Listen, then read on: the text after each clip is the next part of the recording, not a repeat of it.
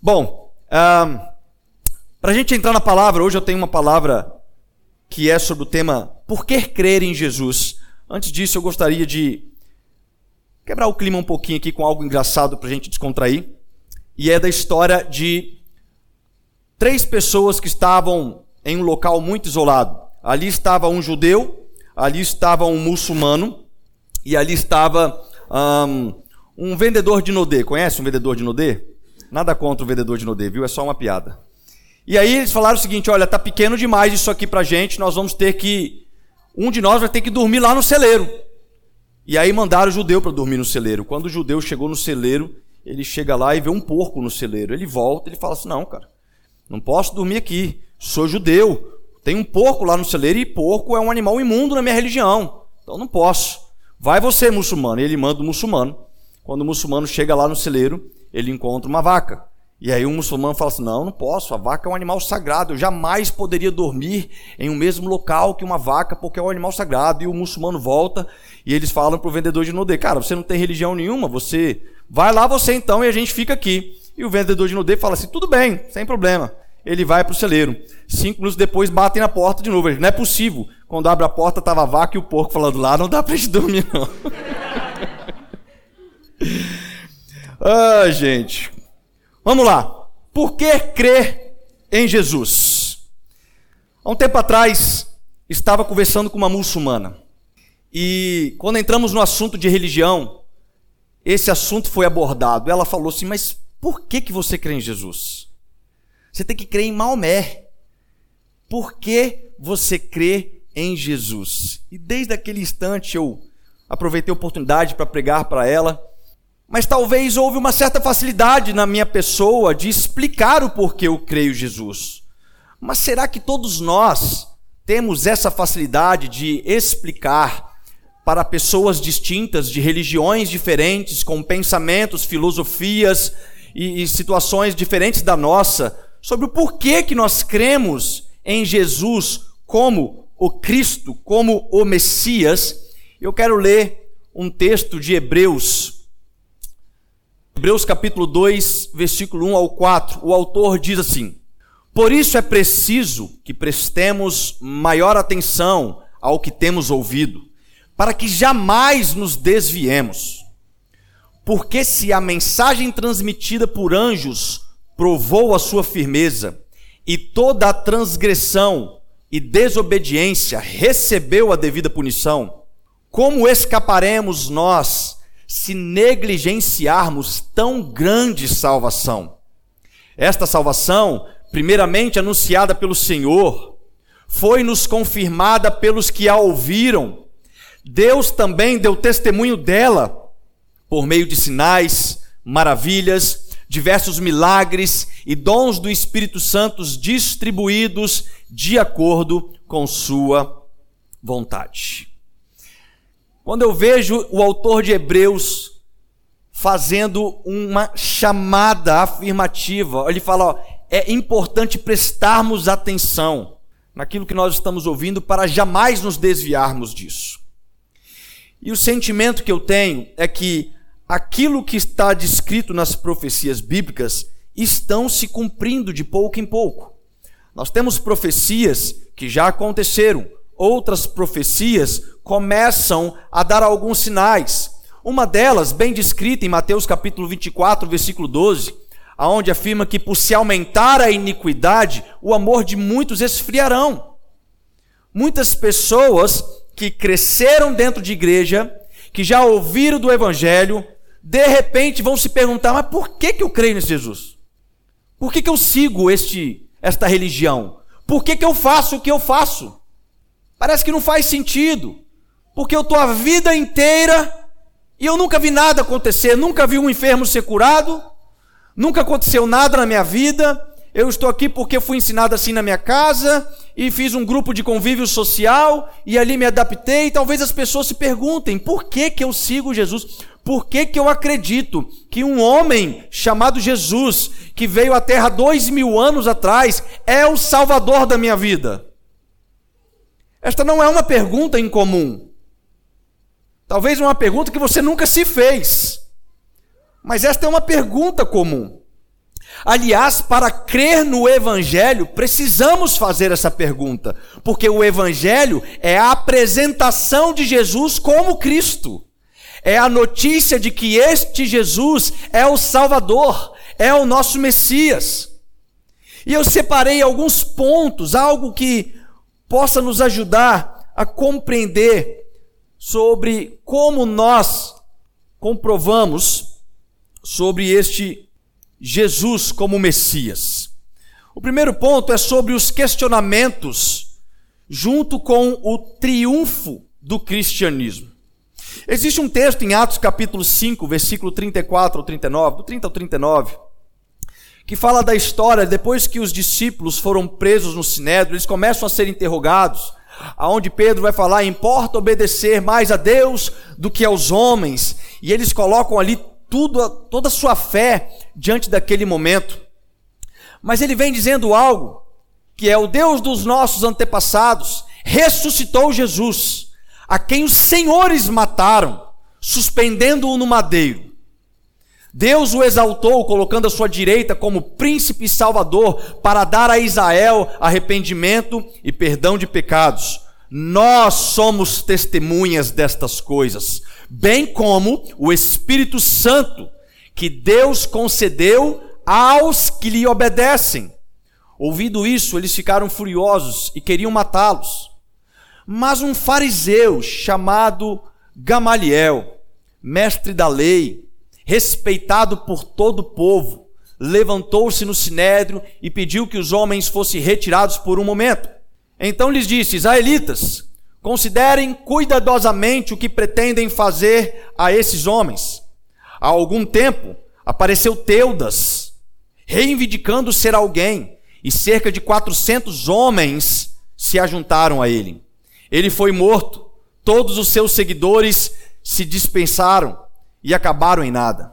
Depois dele, nos dias de recenseamento, apareceu Judas, o galileu, que liderou um grupo em rebelião. Ele também foi morto e todos os seus seguidores foram dispersos. Portanto, neste caso, eu os aconselho: deixem esses homens em paz e soltem-nos. Se o propósito ou atividade deles for de origem humana, fracassará. Se proceder de Deus, vocês não serão capazes de impedi-los, pois se acharão lutando contra Deus. Resumindo, os discípulos, eles enfrentaram o império naquele momento, dizendo: olha, importa obedecer a Deus do que vocês. Nós vamos continuar pregando o evangelho. A gente pode ser preso, a gente pode ser crucificado, vocês podem fazer o que vocês quiserem, nós não vamos nos calar, sabe por quê? Porque nós fomos testemunhas da morte e ressurreição de Jesus Cristo. Nós somos testemunhas do poder do Espírito Santo de Deus, que reveste aqueles que obedecem aos ensinamentos de Deus. E Gamaliel teve essa ideia brilhante. Falou, vamos fazer um negócio aqui bacana. Porque de vez em quando se levanta um camarada dizendo que é um Cristo. De vez em quando se levanta um camarada querendo fazer uma rebelião. Lembra de Teudas, tinha quatro homens, matamos ele, se desfez tudo. Lembra de Judas, liderou os homens, ele morreu, se desfez tudo. O que, que Gamaliel está falando assim? O Jesus que eles estão falando já morreu. Então vamos dar um tempo. Porque se for coisa de homem, eles vão se dispersar, eles não vão manter. Mas Gamaliel estava certo quando ele falou assim: porém, se esta obra for de Deus, é vocês quem não vão conseguir se desfazer. E mal ele sabe que dois mil anos depois, nós estamos aqui confirmando tudo aquilo que os discípulos já falaram. Jesus continua vivo. Aquilo que Jesus nos ensinou, nós continuamos obedecendo. E este é um dos milhares de motivos que nós podemos levantar como significado plausível para dizer o porquê que eu creio que Jesus é o Cristo, é o meu Salvador. Então, existiram questionamentos que tentaram calar as profecias. E não é porque se passou dois mil anos, como no Império das Trevas, cerca de mil anos, nada aconteceu no meio da igreja. Pior do que isso, pior do que não acontecer nada, foi a depravação espiritual no período medieval aonde a igreja católica naquele tempo, perdida nos seus delitos pecaminosos, perdido nas suas misturas políticas, mal, mal compreendia as Escrituras. Então, não é porque não houve resposta de Deus, preste atenção, o silêncio do poder de Deus não invalida a sua verdade. Não é porque Deus não agiu que o cristianismo não é certo. Não é porque não houve uma manifestação que o cristianismo não é real. Jesus está vivo, ele ressuscitou ao terceiro dia. Nós temos testemunhas oculares que se entregaram em favor desta missão. Então tentaram calar as profecias, tentaram calar através dos questionamentos, mas os seguidores de Jesus, o cristianismo, Jesus Cristo continua triunfando junto com a tua igreja até os dias de hoje. Que profecias é essa que tentaram calar? Quando nós olhamos em Mateus capítulo 28, do versículo 11 ao 15, nós estamos falando que Jesus morreu e ele foi colocado em um túmulo. Rolaram uma pedra no túmulo. Naquele tempo, os imperadores falaram o seguinte: olha, existe uma profecia desses camaradas que estão seguindo Jesus que diz que ele vai ressuscitar no terceiro dia. Vamos fazer o seguinte: se a morte desse cara pode ser um problema, pior vai ser se esse cara ressuscitar. Para que ele não ressuscite, para que a gente não deixe isso piorar, vamos colocar dois soldados na frente do túmulo e vamos esperar até o terceiro dia. Depois de três dias, se não ressuscitar, a profecia não se cumpriu, tudo vai voltar ao normal. Vai acabar com esse movimento do cristianismo. E eles colocaram lá dois soldados. Só que acontece que aconteceu um terremoto, a pedra do túmulo rolou, Jesus ressuscitou, Maria viu Jesus ressuscitado, os soldados viram Jesus ressuscitado, e algo extraordinário aconteceu. Mas quando os guardas avisam isso, olha o que acontece. Quando os chefes dos sacerdotes se reuniram com os líderes religiosos, elaboraram um plano. Deram aos soldados grande soma de dinheiro, dizendo-lhes: Vocês devem declarar o seguinte: os discípulos deles vieram durante a noite e furtaram o corpo enquanto vocês estavam dormindo. Se isso chegar ao ouvido do governador, nós lhe daremos explicações e livraremos vocês de qualquer problema. Assim, os soldados receberam o dinheiro e fizeram como tinha sido instruído, e esta versão se divulgou entre os judeus até o dia de hoje. Até os dias atuais, quando você vai em Israel e pergunta para um judeu quem que é Jesus? Ah, Jesus é um cara que morreu aí. Foi um profeta. Eles não reconhecem ainda Jesus como Cristo. Vão reconhecer, mas ainda não reconhece. Não reconhece para que a plenitude do gentil aconteça. Mas a questão é que eles tiveram que inventar uma história, tentaram calar as profecias. A profecia se cumpriu. Jesus ressuscitou ao terceiro dia. Aquilo aconteceu de fato. Mas quando os soldados testemunharam aquilo, ele falou assim: olha, a gente dá uma grande quantia de dinheiro. Eu imagino que a quantia de dinheiro dava suporte financeiro para aqueles soldados nunca mais trabalharem na vida.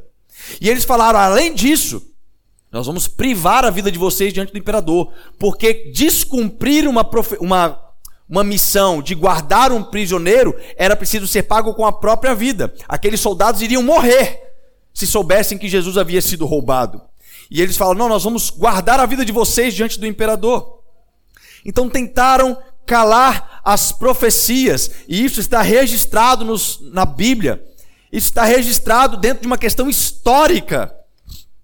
O próprio historiador do primeiro século, mais conhecido entre os judeus, Flávio José, ele coloca em um dos seus escritos, falando sobre Jesus, um galileu que foi morto numa cruz e que ressuscitou ao terceiro dia. Um historiador não cristão afirma a veracidade da ressurreição de Jesus Cristo, cumprindo então as profecias. E da mesma forma, Jesus também, ele é, ele fala para os seus discípulos que esta profecia era algo que ele já sabia que ia cumprir. Mateus capítulo 16, verso 21. Desde aquele momento, Jesus começou a explicar aos seus discípulos que era necessário que ele fosse para Jerusalém e sofresse muitas coisas nas mãos dos líderes religiosos, dos chefes do sacerdote e dos mestres da lei, e fosse morto e ressuscitasse no terceiro dia. Para te lembrar do contexto de Mateus 16, Jesus acaba de perguntar para Pedro: Pedro, quem o povo diz que eu sou? Pedro diz assim: uns falam que tu és Elias, outros falam que tu és um profeta. E Jesus fala assim: Mas quem você acha que eu sou? Pedro reconhece: Tu és o Cristo. Tu és o Cristo, tu és o Filho do Deus vivo. E aí Jesus fala, Pedro, eu vejo que não foi nem carne, nem sangue, que te, nem sangue que te revelou isso, mas foi o Espírito de Deus. Então, a partir de agora, eu vou edificar uma igreja. Então, Jesus se coloca como a pedra fundamental e Pedro começa a ser a primeira pedra de construção, a qual nós também fazemos parte. Cinco versículos depois, Jesus fala isso. Ele fala: É preciso que eu volte agora, Pedro, para Jerusalém. Já estipulei a minha igreja já vai agora, o corpo vai começar a ser formado. Eu preciso cumprir uma profecia. Qual profecia? Voltar a Jerusalém, padecer na mão dos religiosos, dos chefes, dos sacerdotes, dos mestres das leis, ser morto e ressuscitar ao terceiro dia. Sabe o que, que Pedro faz? Pedro chama Jesus no canto e fala assim: Jesus, está repreendido esse negócio aí. Misericórdia. Tu não vai viver essas coisas. E cinco versículos depois que Pedro é considerado alguém que teve um discernimento espiritual, ele é repreendido por não compreender que Jesus precisava cumprir as profecias. Então Jesus, ele mesmo cita que era necessário morrer e ressuscitar ao terceiro dia. Ele sabia do propósito, ele sabia o que precisava ser feito, ele sabia o porquê ele veio para esta terra em forma de homem. Mas Jesus também é confirmado dentro de outras profecias do Antigo Testamento. No texto que está aparecendo aí, fala da história de Filipe e Eunuco, em Atos capítulo 8, do versículo 30 ao 39. De forma resumida, um anjo dá uma ordem para Filipe seguir uma carruagem onde dentro dela estava um eunuco, um etíope. E quando Filipe vai correndo na direção daquela carruagem, ele olha para o eunuco, o eunuco estava com um rolo de Isaías lendo. Felipe faz uma pergunta para ele: Você está entendendo o que, que você lê? O eunuco diz assim: Como eu posso entender se não há quem me explique? Então Felipe sobe na carruagem daquele homem e vai perceber qual que era o texto que o eunuco estava lendo. O texto que o eunuco estava lendo era Isaías, capítulo 53, versículo 7, que diz que ele foi levado como ovelha muda para o matadouro, né, e que se entregou, aquele texto de Isaías, e a palavra diz que naquele texto Filipe explica sobre o evangelho para o eunuco. E a comprovação deste fato que o evangelho ali já se encaixava com Jesus é que eles param a carruagem, batizam o eunuco numa poça de água e um milagre acontece. Filipe ele é transladado de volta para Jerusalém.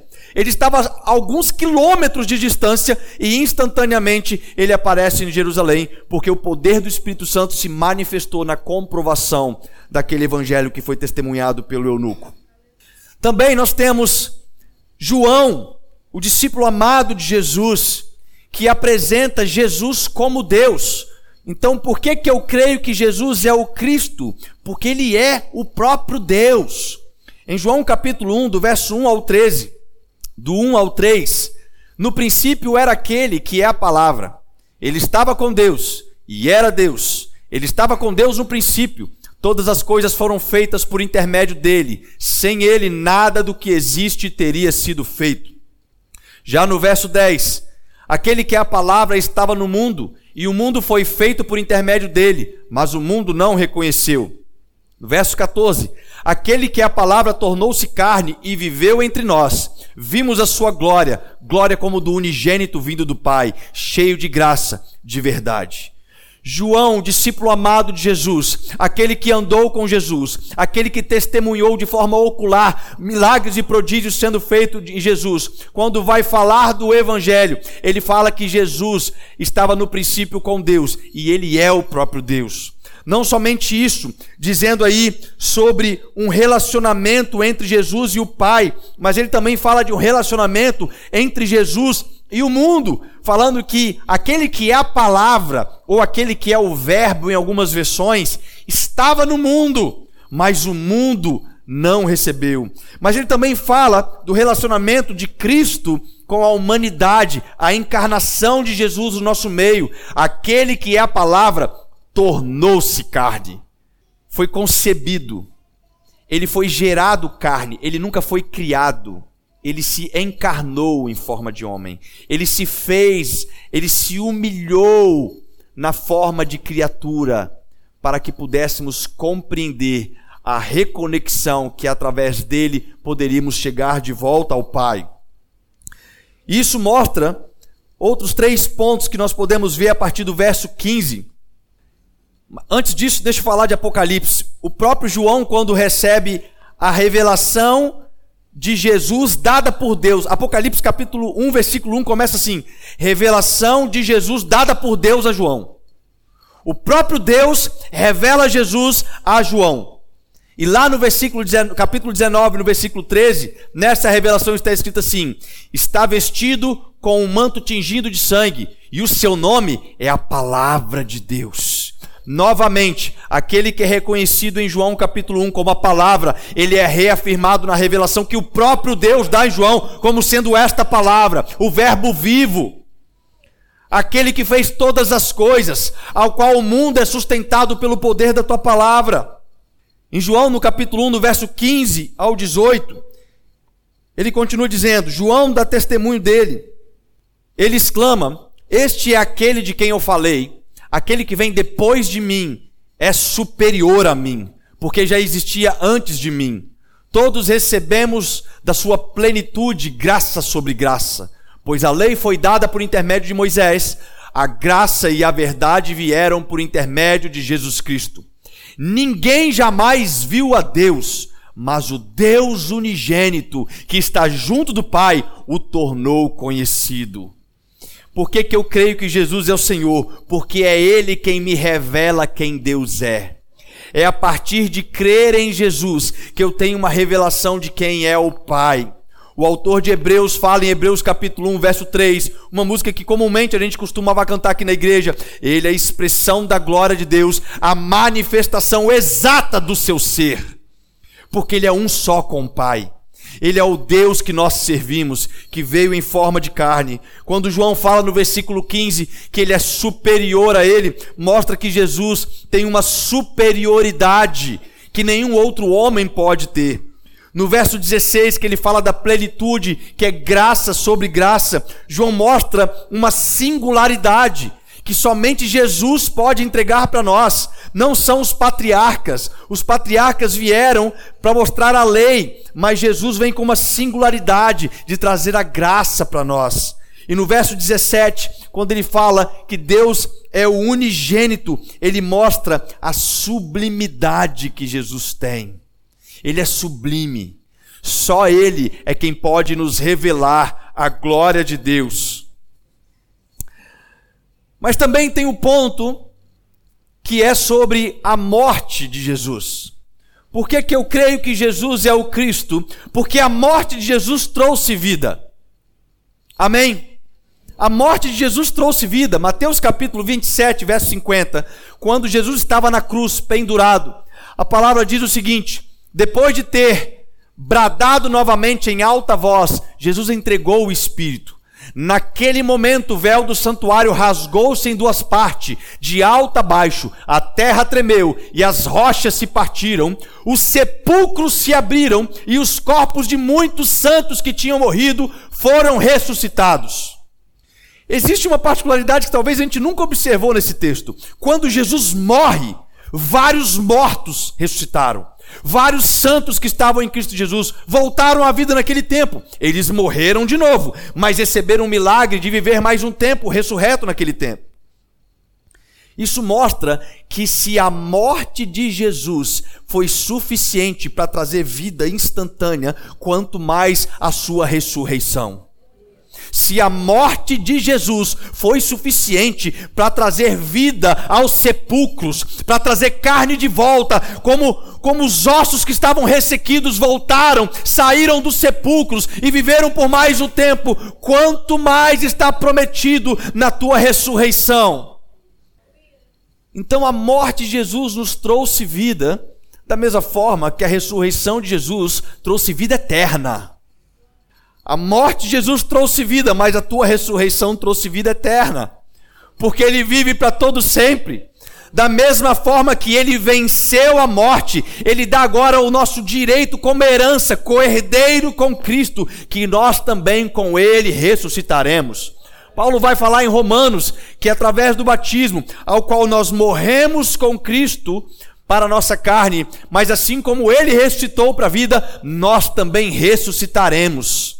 A morte pode nos alcançar, mas ela não pode nos vencer, porque em Cristo Jesus nós somos eternos. Em Cristo Jesus nós receberemos corpos glorificados quando ele vier no último, na última trombeta, quando ele vier para reinar nesta terra. Um bom exemplo disso é que Tiago, autor da epístola de Tiago, que é meio irmão de Jesus, filho de Maria e José, cresceu com Jesus viu Jesus na sua adolescência, viu Jesus na sua juventude. E se tem alguém, irmãos, que pode validar sobre aquilo que você é, é quem vive contigo. E Tiago estava lá, olhava para Jesus e falava: Não, esse cara é meu irmão.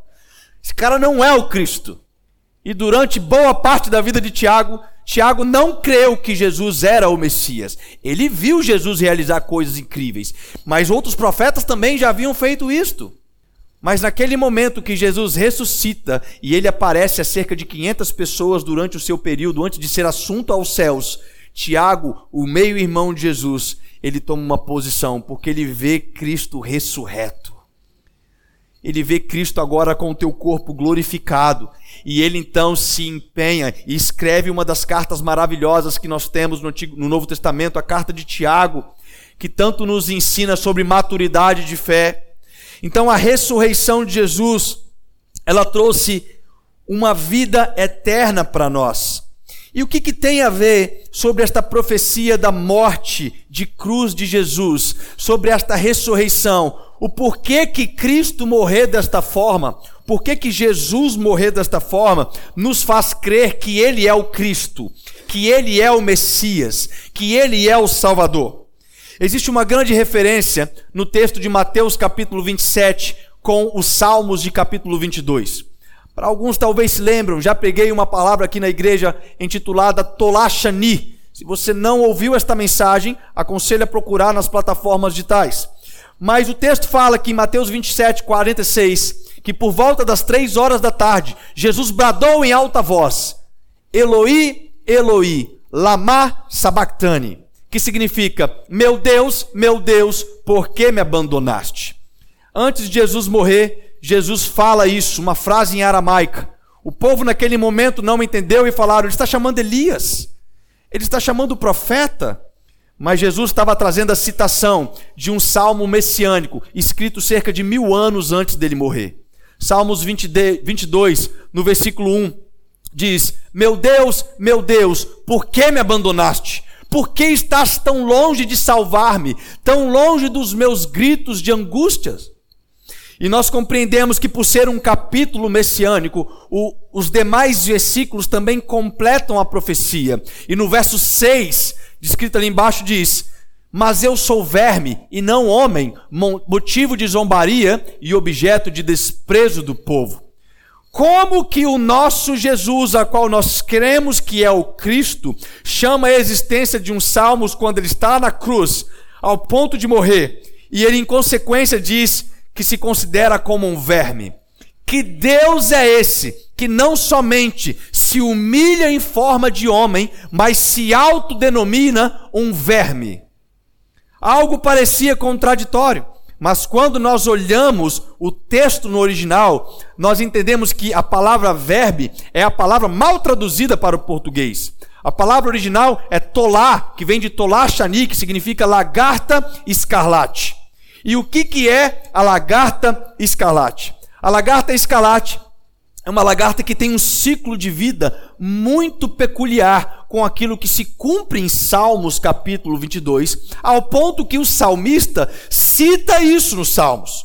Como, por exemplo, a lagarta escalate, quando chega a hora de gerar os seus ovinhos, de colocar ali os seus ovinhos, ela necessita de subir em um madeiro. ela procura uma árvore, uma árvore específica, e ela sobe por sua própria vontade naquele madeiro. Ela não foi colocada no madeiro, ela sobe pela sua vontade no madeiro e crava as suas garrinhas naquele madeiro, se preparando agora para colocar os seus ovinhos por baixo dela. Da mesma forma, Jesus, ele não foi crucificado. Ele se entregou para ser crucificado. Ele não foi forçado a estar ali. Tanto que quando os soldados romanos vieram prender Jesus antes da sua crucificação, que Pedro saca a sua, a sua espada e corta a orelha de um dos soldados, ele fala assim: Pedro, sossega, homem. Você está achando o quê? Você está achando que eu não posso dar uma ordem, uma legião agora de anjos? E eles vão vir aqui acabar com tudo? Mas Pedro, é necessário que eu faça isso. Sou eu quem estou escolhendo fazer isso. Sou eu que, por livre vontade, estou escolhendo me colocar em um madeiro. Agora presta atenção: o ato de crucificação só foi acontecer 500 anos antes do tempo de Jesus. Crucificação não era uma pena de morte tão comum. O Salmos foi escrito mil anos antes, e só 500 anos depois que se começa a pena de morte por crucificação. Mas lá no Salmo messiânico, ao qual Jesus cita na cruz, Eli, Eli, lama sabachthani, já fala de uma lagarta escarlate que escolhe subir em um madeiro para colocar ali os seus ovinhos. Outra coisa que acontece nessa particularidade é que quando aquela lagarta coloca os seus ovinhos, ela precisa agora morrer. Porque somente morrendo que ela vai dar proteção e preservação para os seus filhotes. Então ela crava as suas patinhas ali, as suas garras naquele madeiro, de tal forma que ela morre, e quando ela morre, os seus ovinhos, os seus filhotinhos que nascem ali, que são branquinhos, eles são tingidos pelo sangue daquela lagarta, que sabe qual que é a cor do sangue? Um sangue vermelho escarlate. O vermelho carmesim. Esta é a cor do sangue daquela largata. Um, a cor carmesim que é usado na pintura de tecidos até os dias de hoje é tirado desta lagarta. A cor carmesim é feito deste líquido que ela coloca. O engraçado é que aqueles filhos que são gerados, depois que eles são tingidos pelo sangue carmesim, eles nunca mais voltam à sua cor original. Eles vão viver para sempre marcados pelo sangue. Eles vão viver marcado com o sangue carmesim sobre eles. Da mesma forma que Jesus morre naquela cruz e o sangue dele vertido naquela cruz foi suficiente para perdoar os nossos pecados para sempre. E é por isso que o autor de Romanos, Paulo, ele fala no capítulo 8, portanto, já não há mais condenação para os que estão em Cristo Jesus. Logo mais na frente ele cita, porque nem a morte, nem a vida, nem principados, nem potestades, nada poderá nos separar do amor que nós temos em Cristo Jesus, porque existe um sangue carmesim que está marcado em nossas vidas. Outra particularidade é que depois que ela derrama do seu sangue, e os seus filhotes estão ali, ela se cravou de tal ponto que ela precisa agora ser o próprio alimento dos seus filhotes. O primeiro alimento que os teus filhos têm é o corpo da própria largata escalate. E eles começam comendo o corpo dela até o ponto que aquilo se termine e que eles possam então sair. Irmão, o alimento para os filhos.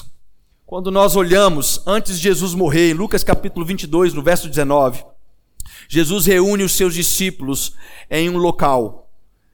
Ele fala assim: Olha, vai lá, vai ter uma sala no segundo andar, no segundo pavimento, e ali nós vamos fazer uma celebração. Jesus, antes de morrer, ele ensina aos seus discípulos naquela mesa de ceia, uma mesa farta com muitos alimentos. Ele pega um dos alimentos que é o pão e fala o seguinte: Olha, a partir de hoje, isto aqui é o meu corpo partido em favor de vós.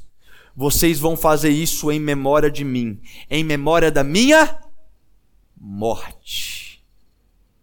A ceia, ela não é para trazer a memória da vida.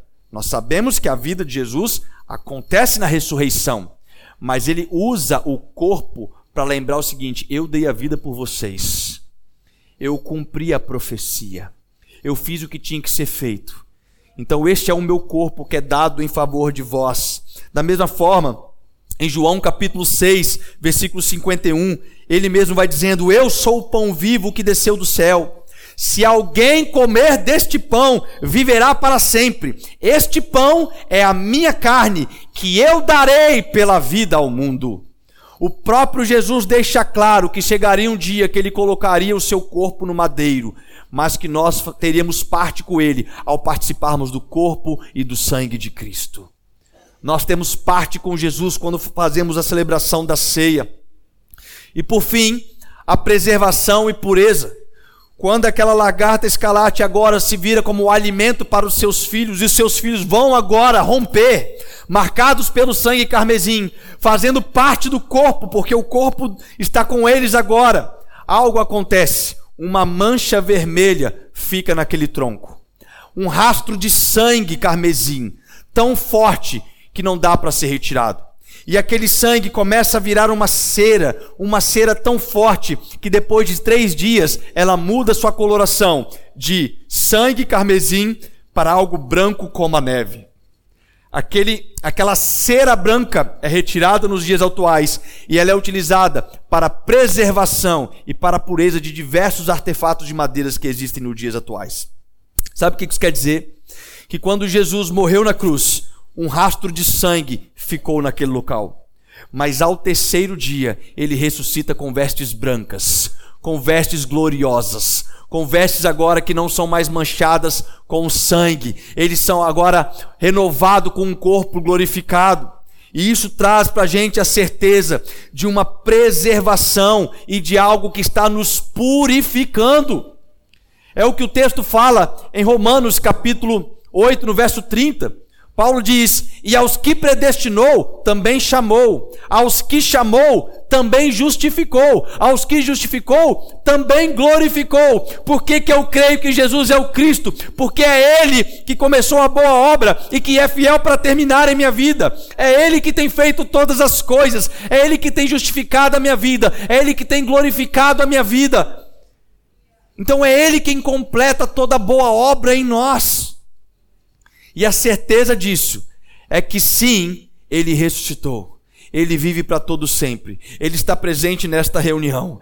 Ele vai tocar corações nesta noite. Ele vai transformar vidas nesta noite. Você crê nisso? Amém. Amém. E estes são os motivos, irmãos. Alguns dos inúmeros e milhares de motivos que nós podemos apresentar sobre o porquê que eu creio que Jesus é o meu Salvador. Ele é o Cristo. Ele é o Senhor. Ele é o Deus Todo-Poderoso. A pergunta é: você de fato crê neste Cristo? Você de fato está vivendo uma vida crendo em todos esses pontos que foram colocados? Como nós lemos em Hebreus, no capítulo 2. Por isso, é preciso que prestemos maior atenção ao que temos ouvido, para que jamais nos desviemos. Nós temos que continuar ouvindo o Evangelho nós temos que continuar renovando as palavras. É por isso que a ceia é importante, porque a ceia traz a memória. A ceia faz lembrar do sacrifício que Jesus fez. A ceia faz você lembrar do alimento que te faz parte do corpo de Cristo. A ceia faz você lembrar do sangue carmesim que está marcado sobre a sua vida.